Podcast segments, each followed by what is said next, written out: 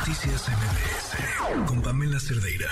Le agradezco en otro tema, así del otro lado completamente, a Paola, Saeb, a Paola Zavala Saeb, que nos acompaña, fundadora de CUPA Organización Comunitaria por la Paz. ¿Cómo estás, Paola? Muy buenas noches. Hola, Pamela. Oye, Paola, pues arrancamos prácticamente el inicio del año con, con la nota terrible sobre lo que sucedió en, Ciudad Juárez, pero además con lo que sigue pasando, las balaceras consecuentes, eh, la reacción ya conocida de mandar más elementos, elementos del ejército, elementos de la Guardia Nacional. ¿Qué nos dice Ciudad Juárez sobre lo que está pasando en el país y qué está pasando en Ciudad Juárez más allá de lo que ya vimos? Pues, yo creo que lo que Ciudad Juárez nos, nos enseña eh, de manera muy reciente es eh, la farsa del Estado, ¿no?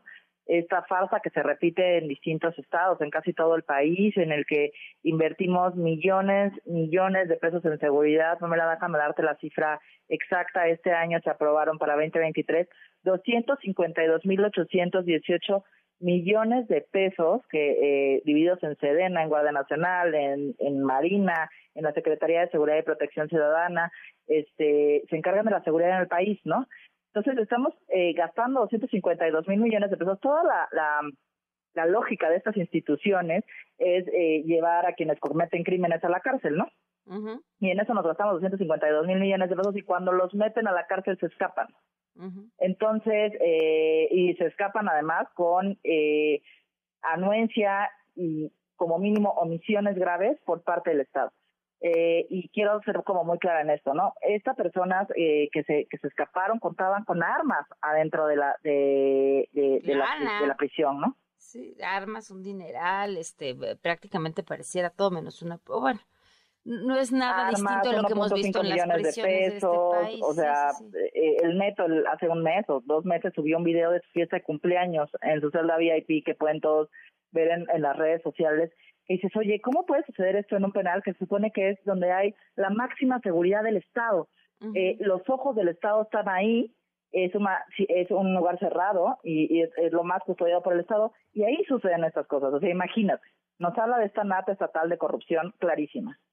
Claro, ahora la solución que parece estarse dando es otra vez la misma, entonces, ¿hacia dónde vamos? Y otra, ¿cuántos penales? Eh, estamos hablando de los penales estatales como aquellos donde estaría el mayor foco de atención eh, o la de preocupación?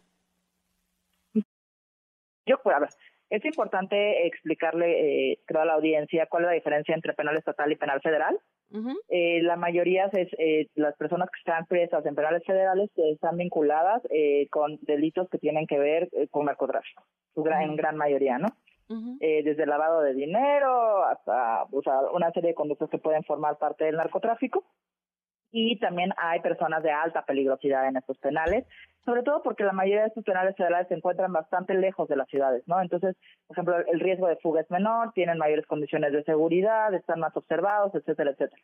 Y los y los y los penales estatales van pues todos los los delitos ordinarios, ¿no? Pero pues por aquí, por ejemplo, estas personas están por homicidio, la mayoría de ellos, y eh, pues el juez los mandó al, al penal local, al penal de Ciudad Juárez, donde tiene toda su red de complicidades. O sea, el juez no valoró ni evaluó ni la fiscalía dijo nada respecto a que estas personas fueran enviadas al penal más cercano donde justamente tienen a toda la banda afuera que los puede ayudar y ver las cosas que sucedieron ahora, ¿no?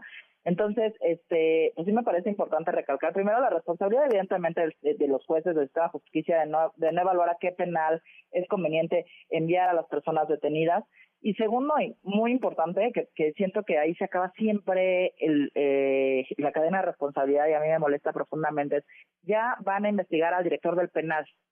Y a mí me parece muy absurdo que nos creamos que, eh, que con los directores del penal se acaba la cadena de corrupción. ¿No? Estos son eh, sistemas estructurales en muchos estados que alcanzan los más altos niveles de corrupción, porque no solo es lo que pagan estas personas. Imagínate, si tenía 1.5 millones de pesos, Pamela, ¿cuánto te imaginas que pagaba este hombre porque dejaron entrar las armas? Y hasta dónde suben los moches, ¿no?